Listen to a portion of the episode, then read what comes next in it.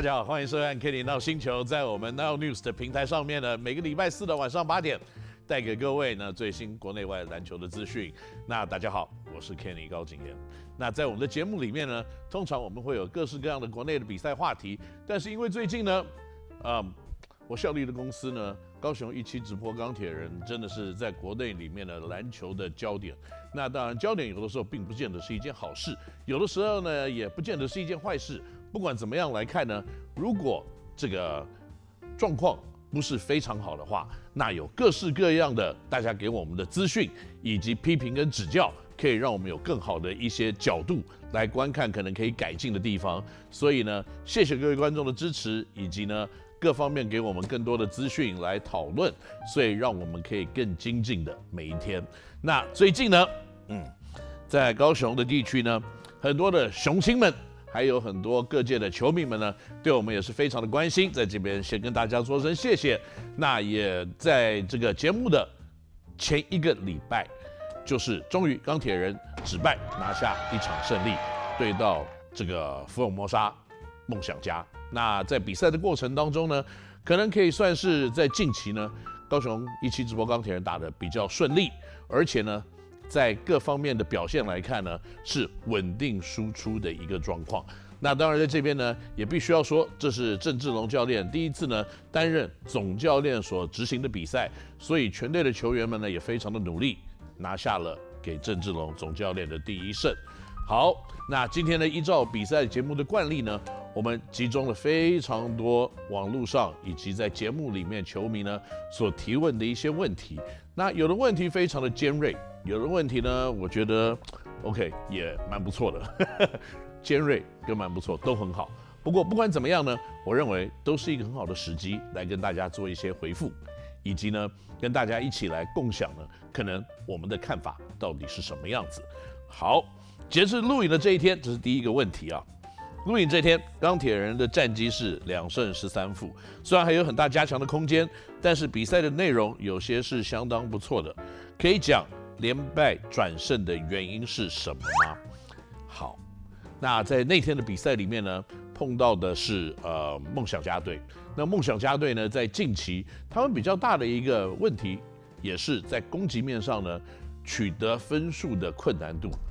没有特别的理想。那再加上呢，他们可能外围的射手像简浩，在比赛里面呢是这个因伤无法上阵的一个情况，所以呢，可能在外围的投射，梦想家在最近的比赛里面呢是比较不太理想的。所以这场比赛里面呢，也明显的陷入外围投射的一个困境。虽然他们出手的次数多，但是总共投进了七颗三分球。当在攻击里面呢，梦想家比较没有这个威力的时候，他们比较擅长的强硬的身体上身体的这种防守，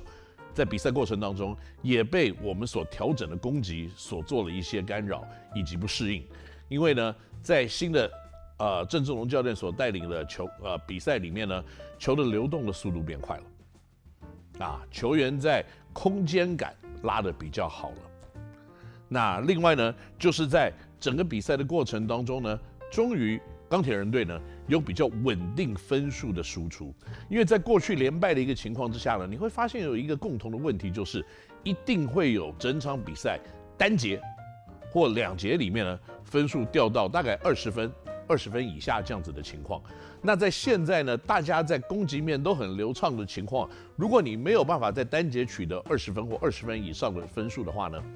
那竞争力相对就会下降。再加上呢，其实，在最近呢，呃，钢铁人的防守也是在每一场几乎对对方都突破一百分的情况之下，在这一场对到梦想家的比赛里面呢，防守也发生了比较好的、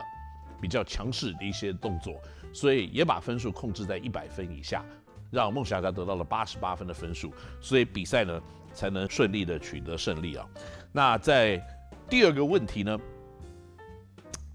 这个很多球迷在问的，就是在昨天的比赛，上任的总教练呢龙哥大量请用新秀张杰伟，最后替补上阵二十九分，砍下高效率的二十五分，能讲讲这场调度他上场的关键吗？其实啊。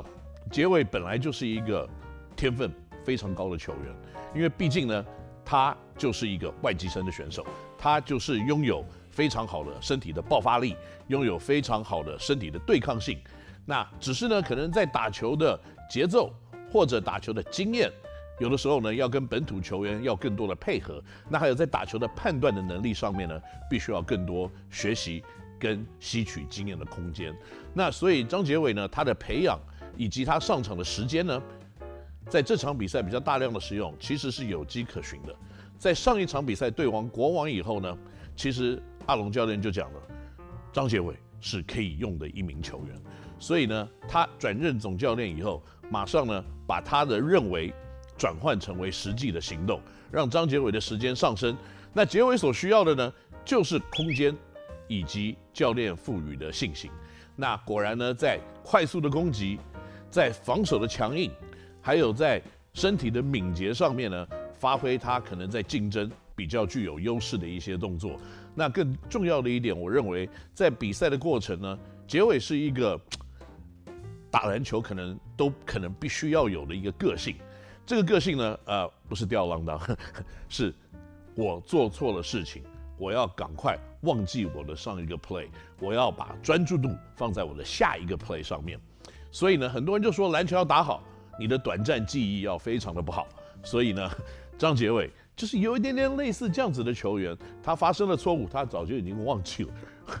不会一直在那边像。有的人可能就是会想说啊，我失误，我下次不要再做这种失误，我下次不能再做这种事情，所以我就不要做这件事情。那当你不要做这件事，不要做那件事，也不要做这件事情，你在场上可以做的事情就可以越来越少，那你的效率就越来越低。那所以呢，短暂记忆不要太好，这是给各位球迷呢的一个小小的建议。那更重要的一点呢，结尾也是因为如此呢，在这场比赛里面展现他可能先天天分的一个爆发力，让自己可以在场上呢打出了一个非常好的一场成绩。那相对的，当球员的成绩跟教练给予的空间可以达成一个平行的情况之下呢，那可能球员接下来可以得到同样使用的空间的几率就会越来越高。所以当球员表现是正常的。是符合教练所需求的，那接下来呢，空间就会越来越大。好，那结尾呢表现的好之外呢，球迷也有别的问题了，那就是呢，在一月八号对上梦想家的比赛，比赛调度比较保守，只有八名成员轮替。最近钢铁人除了张杰伟之外，年轻球员的上场时间开始渐渐的增加，是有什么考量吗？OK，年轻球员上场时间增加，基本上。是因为呢，年长的球员现在都有伤受伤在身哦，所以他们可能没有办法上来比赛，或没有办法上来竞争，所以呢，相对的，年轻的球员空间就会越来越大。那为什么只有八名球员可以上场呢？因为呢，本来登陆的球员里面，蓝少辅本来要担任大前锋的先发选手，但是少辅在赛前呢，突然身体不舒服，感冒。所以必须要待在家里，不能来到球场，因为要避免感染给其他的队友们。那另外呢，跟他在一起训练的孙思尧也是一样，两个人一起流感感冒，所以待在家里无法上场。所以在禁区的使用的球员，相对的 rotation 就变得少了一点，变成只有博智一个人可以来做中锋的轮替。所以这也解释了为什么呢？这个 Kresloff 他上场时间又会这么的多，那因为呢，我们中锋轮替的人选因为感冒而少了两个人的一个情况。那至于为什么只用八个人呢？嗯，呀，我我跟大家分享一件事啊，当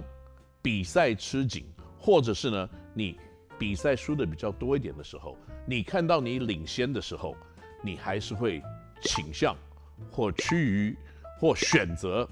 做一个比较保守的调度，因为你希望可以守住你领先的分数。那如果呢，我们连赢了五六场比赛，然后呢，分数都是在上一场一样，都在十几分左右，七八分这样子，我相信不可能是一个五人轮替，不可能是一个八人轮替，应该会到十个人甚至十一个人的轮替。所以每一个事情你要评估它发生的时间点，跟它面对的一个环境跟状况。然后呢，你才能做出调度的一个准备跟选择。那我个人认为呢，龙哥当然是在这一场比赛里面看到了领先的一个状况，那但是呢，因为我们要确保这场比赛的胜利，所以大家认为八个人的轮替是属于比较保守一点的。那如果大家是这样认为的话，